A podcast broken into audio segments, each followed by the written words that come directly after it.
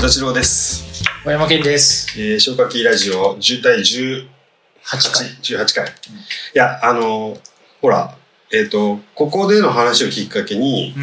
群像の記事があったじゃないですか。はい。今、今というか、えっと、5月号あだから、まあ、まあ、これの放送とちょうどいいタイミングぐらいなのかなこの話するだけ5で。月出てる。5月号もう出てるから。あそうですねもねで、えっ、と、俺が言いたいのは、ずるいと。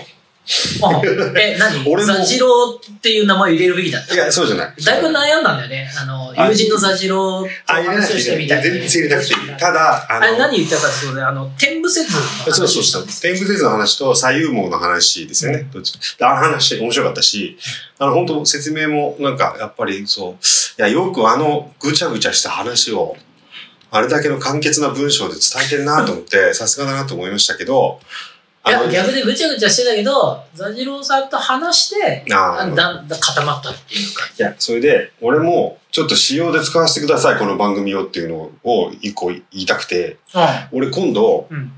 あの、多分ちょうどこれが放送される頃に、うん。ゴールデンウィークに展示をやるんですよ、下北で。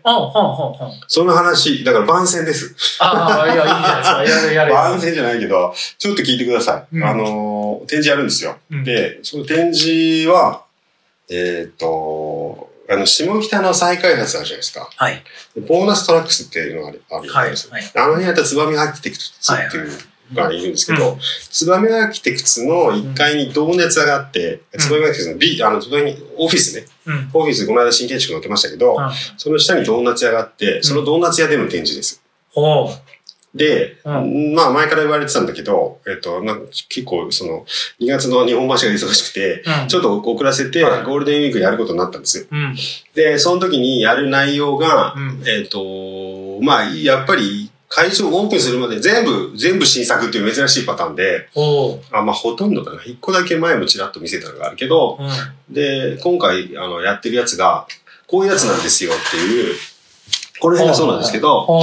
え、立体なの？あ、立体っちゃ立。体なんですよ。あの、あそこで見た、あの、そうそう。あのスパイラルとかで見た？いや、えっ、とねスパイラルで見たタイプっちゃタイプなんですけど、ちょっと進展っていうか、あの、ん一つのターゲットを絞ってて、うん。これね、みんなね、あれなんです、こう、あの、看板の文字なんですよ、元は。これ、愛の字とかなんですよ、これ。え？縦に使われてて、あこう、ああいうところに看板で、箱文字で、はいはいはいはい。こう、ユニクロとか、なんでもいいんですけど、に、あの、そういう企業名とかが、うん。ビルで看板で使われてたやつをアンティークで買ってきてあ、、これと売ってるの？そう、なんかね、アンティークでそういう解体家からそういうのもらってきて売ってるやつがいていて、まあ、いわゆるアンティークショップ、多分外国製なんだと思うんだけど、はいはい。そういうの売ってて、これとかは、実はいいね旧、旧なんですよね。あはいはいはい。旧の箱文字で中が光るようになってるやつを、うん。うんあの、中の LED を入れ替えて、上に絵を描いてるんですよ。うんうん。で、えあっと、え、じゃあこれは元の看板の字は残ってるの？上から書いてあるの？上っていうか、まあ上にアクリルを、こう、だからこれが、あアクリル貼って、これが下地で、この Q っていう、Q じゃないか、O か、O に点なんだよね、実際は。うん。で、O に点で、こう、お、おって書いたり、あ書いたりとか、要はその文字からインスパイアされたものを。上に絵に描いて、で、下から光らせてるというのが今回の展示ですと。これ光って、光ってない状態。これがだから光ってる状態。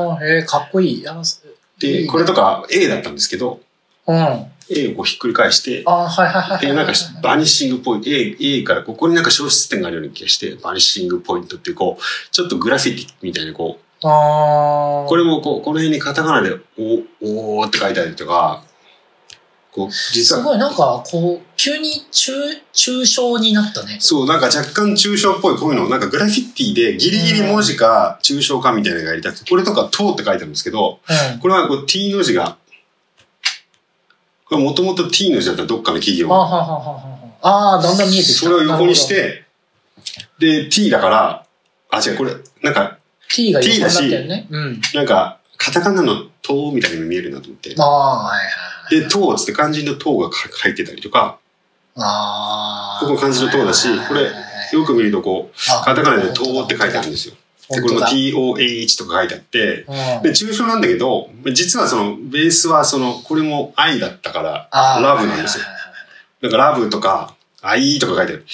LOVE とか、あ、いいとか書いてあるんですね。これは、あれだね。すごい、いっぱい並んでて見ていくとだんだん、ちゃんと見るとそうそう意味がそう、意味とかね、まあ。意味を、まあむしろなくす方向にしてるんですよね。要は、もともとあった意味を解体してるというか、そうね。単にアルファベットとか響きだけだもんね。その持っていた、ーその街にあった文字をこう取り出して、その文字文字からこう、何かを、なんかこう、これ、あれですね。これ、あの、ひ光の家ですね。ああ、はいはいはいはい。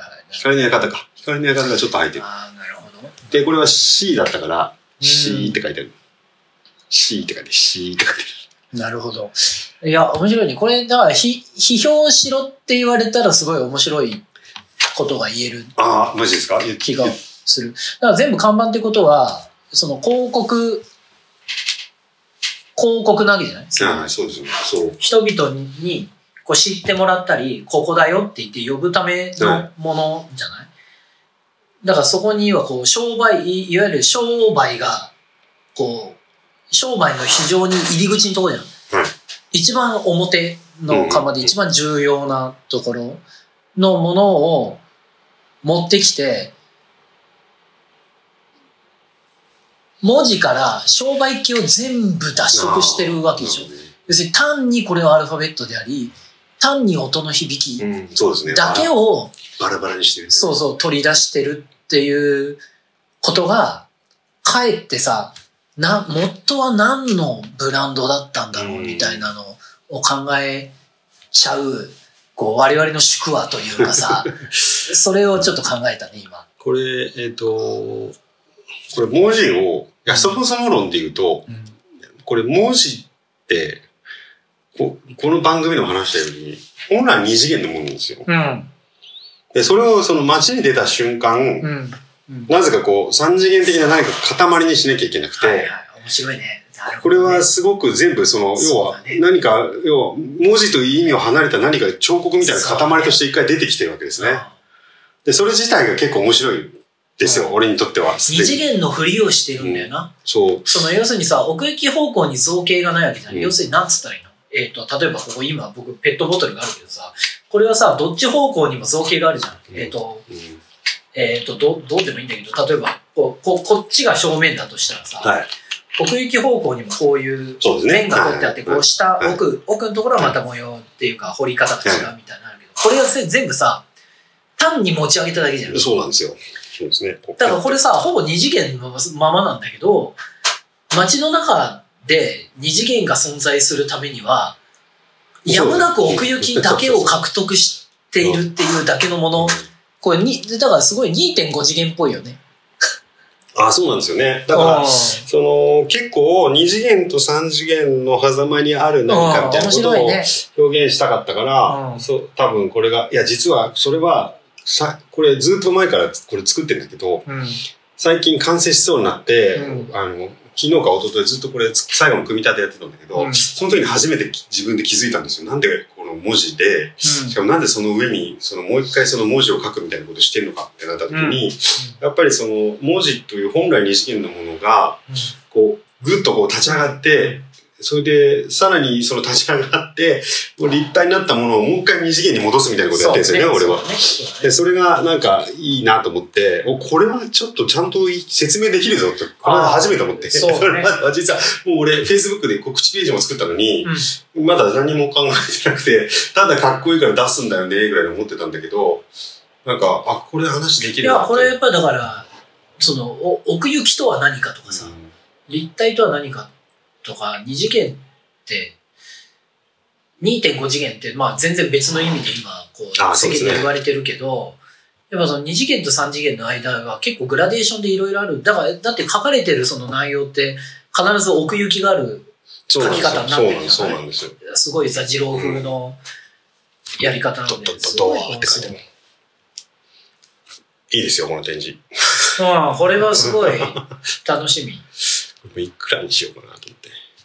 これ、え、あの、あれでしょ？あのー、小田、小田、地下化された小田急線のそうです、そうです。そうそうそう。あそこ僕すごいいい。あ、そこの話もしたいな、俺も。あれすごいいいと思って、思って、その、今開催中のあのモールの創造力展でさ、取材をあの後も、この、昨日、うん？一昨日？あの、新聞社さんから取材で、あ、そうですか。行ったんだけど、はやっぱりこう、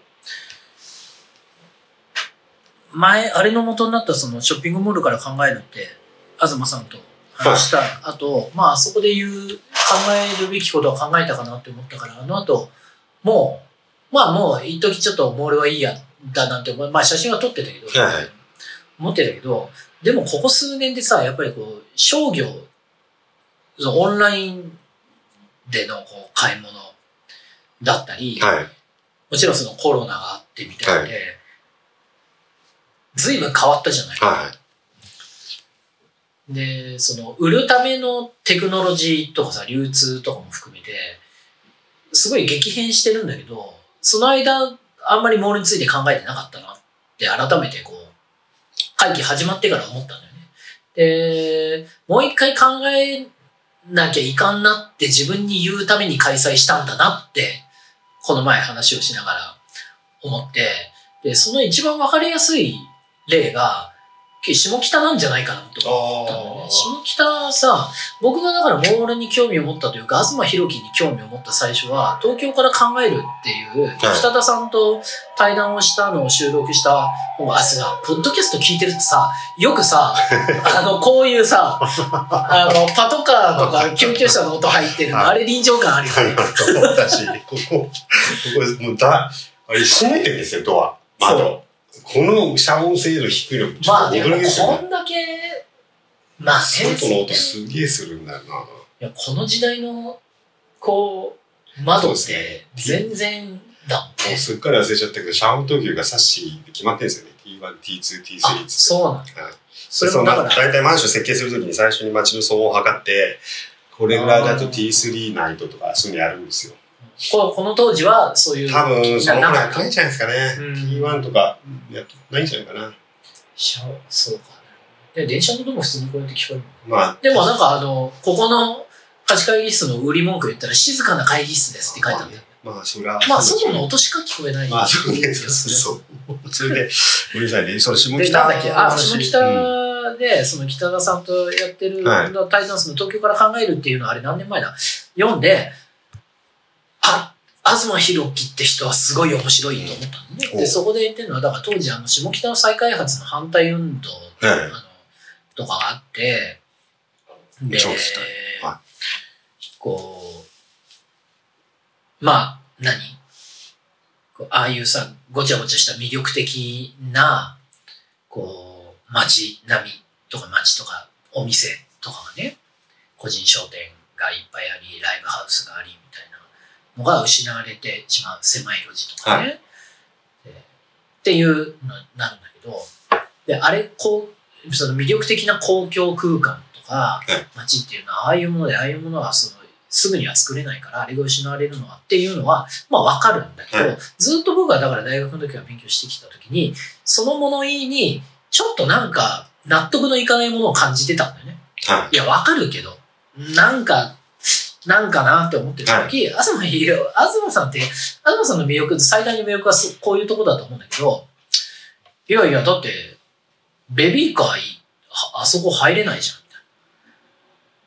要するに、はいはい。で、当時ね、当時僕は子供ははい。結婚しなかったし、子供もいなかったから、その点は僕はあんまり、あの、切実にピンとは来てなかったんだけど、僕の母親が、あの、完全、あの、介、要介護、全介助じゃないと動けない人なので、あ、そうなんですね。車椅子では行くとね、モールしか行けないんだよ。い。うんうん段差がなくて、エレベーターがあって、うん。うんうんうん。ってなってね。で、母親の車椅子を押して下北に行くとかありえないわけ。ああ、そうか。なるほど。多分道路、道路、もう駅降りたらっていうか、駅が無理だったし、当時は。うん。駅は無理だって、駅から一歩持っていくか、電車から一歩も降りれないし、なんとか駅の外に駅員さんの助けを借りて出られたとしても、多分駅前から一歩も動けないんだよね。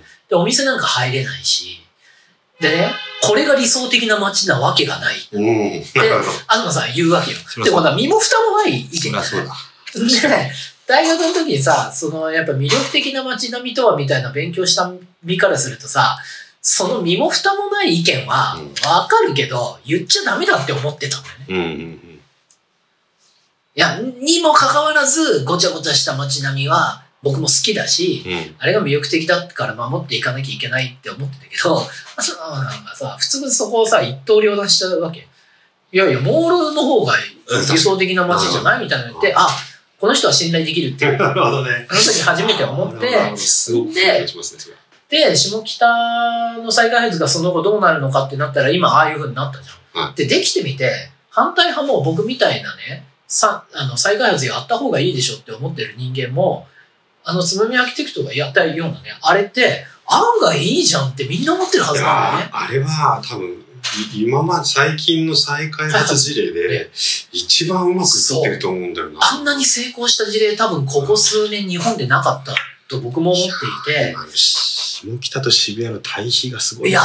そうそう思う。あそこにすごい大きな崖があって。うんでさ、で、やっぱり僕がず長年思ってた有名な建築が壊されるとかね、はいモダニズムの建築が壊される時の反対運動とかに、いろいろこう、なんかこう、時にはさ、賛同を求められて、署名を求められたりとかもするんだけど、僕、なんかその、再開発反対みたいなことにも、なんかこう、こじれた人間なので、どうなんだろうって思っちゃう。うん好きな建築、もちろん残っててほしい。なんだけど、その、やっぱさ、70年代生まれの人間ってさ、やっぱさ、その反対運動に対するアレルギーっていうか、う本当に良くないんだけど、なんかうさんくささみたいのが先立っちゃうのがあるんだよね。これはだって、あれ、再開発やめろって言ってる人たちって、多分ですけど、かなりの人数が日本橋の高速を取れって言ってる人たちですよ、多分。そうなんだ。重なってると思いますよ、そそうこ。なんだよね。多分重なってると思うの。そうなんだよね。でね、いくつかあって、まあ一つはさ、そのね、再開発、僕だから団地とかをさ、誰も見向きもしなくて、あんなのはダメだって言われたとってる時からはいは、い団地もいや、面白いって言ってたわけじゃないで、いざ団地がこう取り越されるようなみたいななった時に、みんな、いや、団地は残すべきだみたいなことを言ってたね。遅いよってうん。思って。だ要するにその、妻とかさ、うん。彼女付き合ってる彼女とかがさ、うん別れようって言われてからさ、頑張ったら遅いじゃん。い確や、別れようって言わせないことが重要なんであって、まあ別れようって言う言われたらもうおしまいなんだよ。だからさ、団地が素晴らしいってもっと前から言ってろよって。取り壊される段階で反対運動とかなんか違うんじゃないのっていうのが、まあ、まず一つ。いや、そんな単純な話じゃないっていうのは分かってて、でも、あれですね。このワンルームマンションがつ、なんかちょっと似てる気がするっていうか、うん。投資用のワンルームマンションをもう少しちゃんと面白さを発見できるかもしれないですね。いやー、そう、いや、面白いに決まってんだよな、そんなの。面確かに、たまたまここ今日巡り合わせて入って最初おおってなったけど、いや、やっぱり健全な都市はこれがあるべきだっていう話になったじゃないですか。でまさにそうだと思うんですよね。ここに上に小学生が帰ってくるのと、いや、なんか知らないおじさんが来て、このなんかラジオ撮ってるのとか、こう並列にあるこの面白さをを見た方がいいという話にも、と今の団地の話はちょっと繋がってる気がするんですよね。そうかもそうだね。そうだね。そうね。いや、だから、そうなんだよね。だから徹底的に、その、前回話したけど、入り口からこういうスペースがあるっていうのを隠されて見えないようになってるし、ここに住んでる人はまあ、当然ここ住宅だってこう、おっぴらには言わないわけで、こういうのが徹底的に隠されていて、熱心にこういうふうに僕らみたいな人間がさ、この後、こう、今日のこれを経験した後、こういう場所をこう、ちょっと探しちゃう、こう、目を持っちゃう。そういう人間しにしか見えないじゃない。でそれは難しいよね。で、かつての団地とか工場とかもそうだったわけど、見えなくしようとしていたの。なんか、ごめんなさい。今話聞きながら、全然ちょっと別のこと考えてたんですけど、こういうとこ借りてインスタレーションとかって面白そうですね。アーティストとして。あーギャラリーじゃなくて、なんかシンデレ東証のワンワンルームマンションが与えられて、そこにななんかインスタレーションとかすげえ良さそうな気がしてきたな。やっぱりあの、現代アーティストグループの目のことを思い出すんですよ。うん。あの、なんか昔、資生堂ギャラリーでやったインスタレーションが、俺は生涯にいろんな行ったインスタレーションの中で一番印象に残ってるインスタレーションなんですよ。うん。あの、それは資生堂ギャラリーって、資生堂の下に入ってる地下1階のギャラリーで、普段はホワイトボックス的なんで使われてるんですけど、その時はね、この世界の不確かさみたいなタイトルで、うん。あ、やってた、やってた。行きました。なんかあの、あれ、消火栓から入るんですよ、入り口。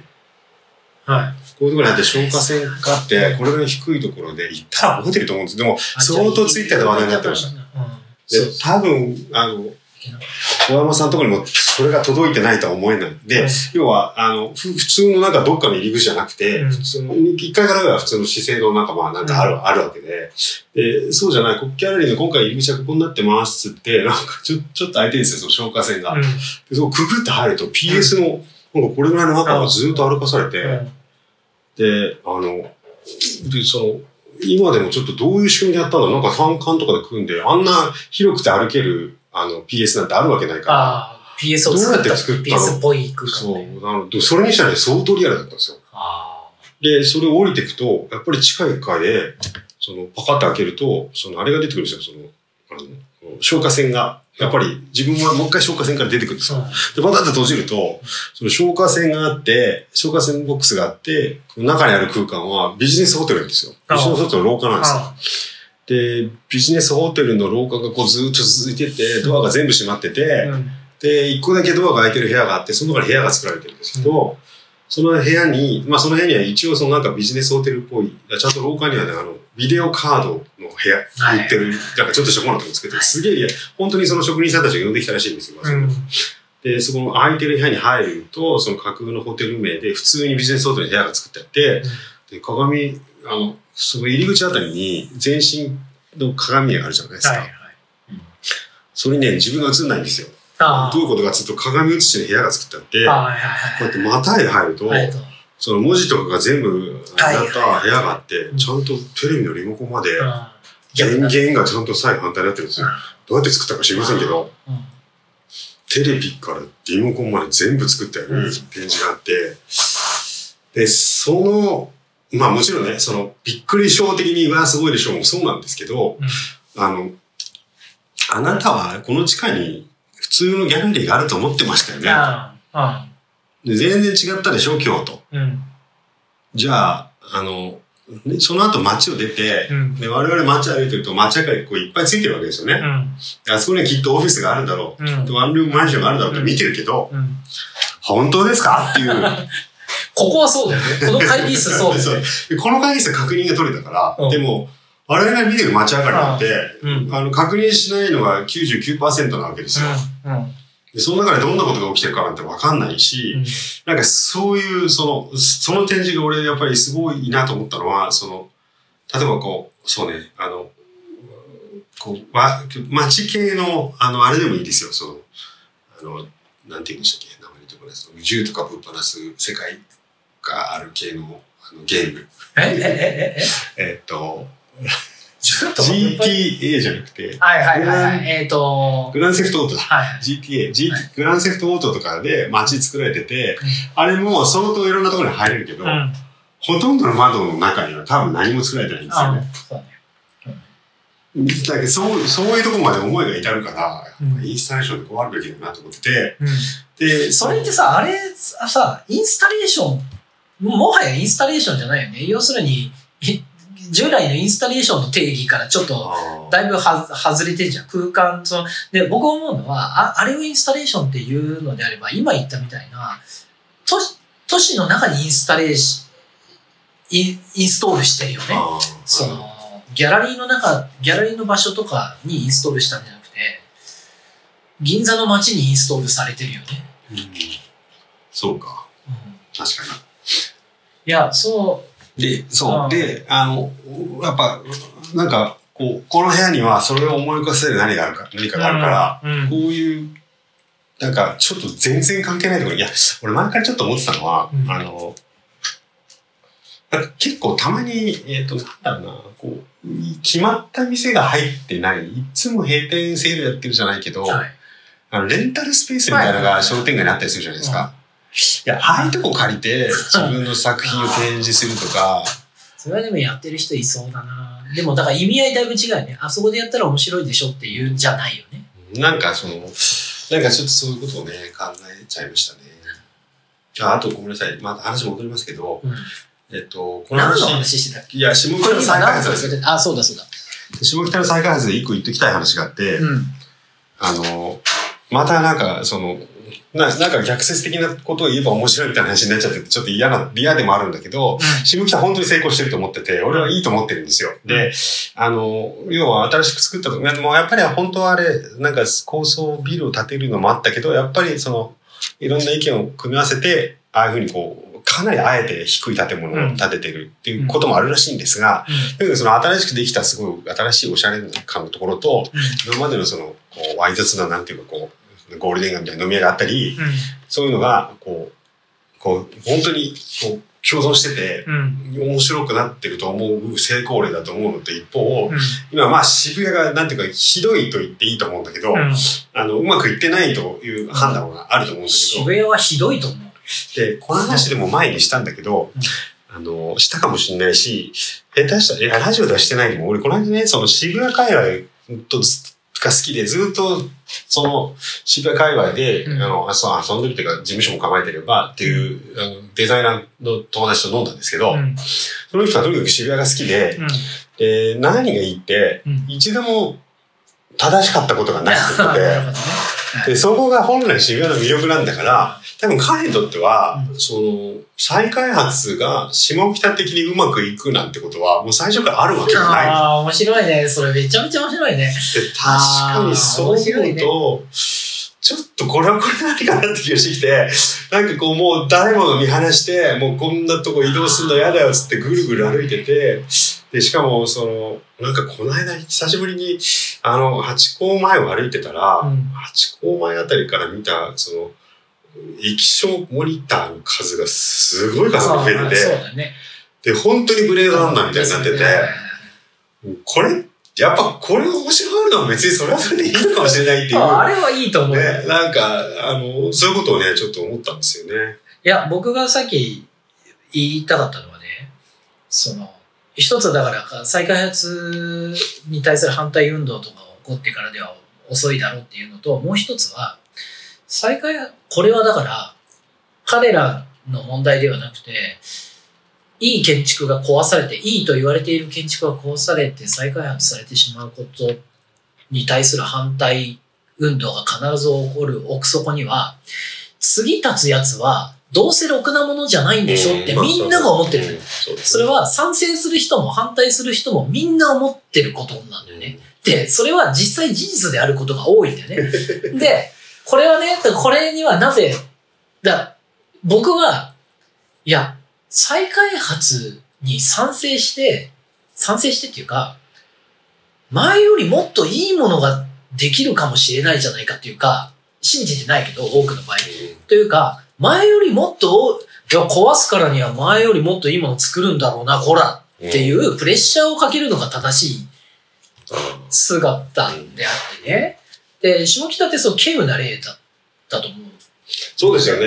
でこれがね、これは我々が本当に考えなきゃいけないのはこっちで、なんで僕らは再開発されるとろくなもんじゃないって、ものができるって思ってるんだろうっていう。で、こう古いもの好きの人は、いやいや、あれね、古い、長年のこう歴史を経て、こうこなれてきたものっていうのは、には常に新築は叶わないもんなんだ。それがこう時の重みだみたいな、こうん。うポエムを言うわけじゃない。それ僕はあんまり信じてなくてさ、うん、だから、やっぱこう、まあ、どんどん開発をして、いいものを作る、いいものを、前よりいいものを作る方向にエネルギーをなぜ注げないのかの方が問題だと思うね。古いものが壊されてしまうのが問題なんではなくて。この間ちょっと多めにいいいいねをもらったんですけど、うんあの、なんか、蕎麦屋さん、神田西町の蕎麦屋さんが再開発で権利返還の話が来て、うんえー、権利返還を断りましたみたいな話だったんですよ。で、なんで、じゃあそその話で最初ば、その蕎麦屋さんがバズったのは、なんか土地の分しか権利返還の価値を、違う、と、あ、違う、えっ、と、10日交換ですよね、再開発用語では。ああ。で、10日交換って言って、もともと持っていた土地に見合うものを、しかも別に10日でも何でもない、それはちょっと解説したんですけど、見合うものを何か用意しますという話なんですよ、再開発基本的に。はい。で、えっ、と、10日交換だけど、土地の分しか見られなくて、ううちにすごく昔からあるこの老舗の蕎麦屋のそそばの建物の部分が評価されなかったみたいなやつで、すごいバズって、で、再開発やだやだ、その、うわーって来た時に、で、再開、あの、10日交換の話はこ断りました。シャンシャンって終わってたんで、あその後僕は書いたんですけど、えっ、と、それは、えっ、と、僕はもう再開発ずっとやってたからか、うん。よくわかるんですけど、そもそもあれは、あとで、みんなね、その行政がそうさせようって書いてるんだけど、あれ、いあの、進めるのは実は行政じゃなくて、どちらかっていうと、準備組合って言って、地元の人の集まりですよ。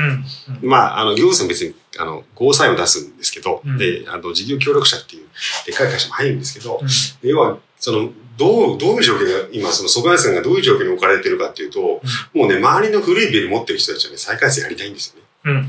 なぜなら、その、新しいビルで容積増やして、でかい人、人、一フロア700、500坪とか、うん。そういうオフィスで貸した方が、うん。すげえもう同じものを持っててもすげえ儲かるんで、基本的にはその儲かる人たちがほとんどで、うん。で持っている、その、要は、その、神田錦町の、その土地も、うん。蕎麦屋さんみたいに素敵な蕎麦屋さんがあるのは一軒か、まうん。あ、数軒あったとしても、うん。他の7割か8割は、うんまあ、古いビルを持っていて、古いビルを貸しているオーナーさんがほとんどなんですね。うん。で彼らからしてみると、うん。その古いビルで戦っていくことも別に今できるけれども、だんだん建物が老朽化してくるし、あの、自分のお金で建て替えなきゃいけないし、うん。自分のお金で建て替えなくて済むんで再開発が来ると。そう。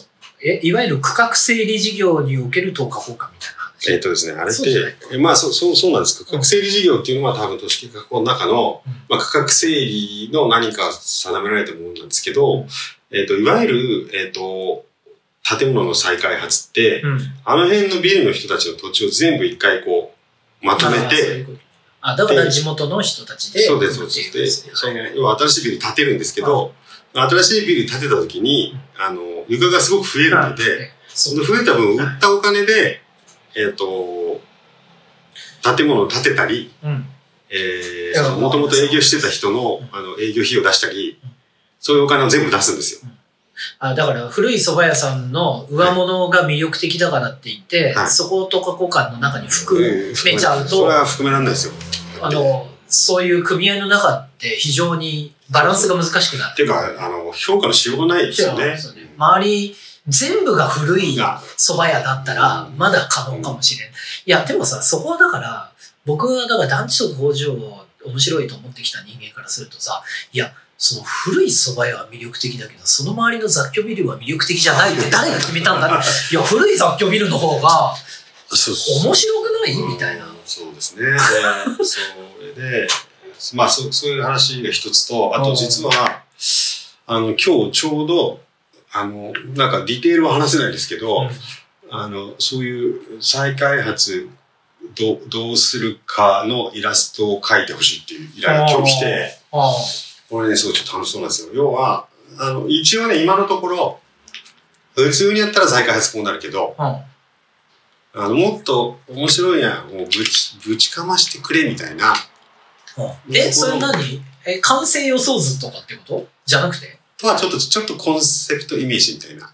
あそう、絵描くのちょっと手伝ってくれないみたいな。はい。あ、作品としてじゃなくて、一応そういう。えっ、とね、俺の立場はちょっと曖昧なんですけど、うんその中身まで口出していいのかどうかわからないんですが、あでもそういうオフィシャルなところからそうそう。で、来てる多分それイはメージ。実際はそ、それには何か実現したりはしないんだけど、うん。まあ、かませやんじゃないですけど、うん。なるほど。本当は一番面白いのってこういうことだよね。はいはい。みたいのを、なんか、で俺こ、そういう仕事が会社辞めて一番したかいやったんだよしたいね。え、そういう絵ってさ、今でもさ、描かれてるもんなの？必ず。えーっとですね、それはかなり特殊で、普通は、いや、えだからさ、その、けけん有名建築家のさ、はい。あのー、回顧展とかさ、はい。ザハとかのやつとかって行くとさ、すげえコンセプト絵があるじゃない、はい。はい。はい。で、僕が大学の時習ったのも、ジャーディの最初のスケッチとかめちゃめちゃかっこいいわけよ。はで、最初はかま、ぶちかますんだみたいな。最初から別にね、その現実性を盛り込んで描くんじゃなくて、最初の絵っていうのはこういう夢をまず描くみたいなものをするもんだって学生の頃は思あ思ってたけど今でもそういうのって必ずされるの？そういう意味で言うと、普通それ書かないから、ああ。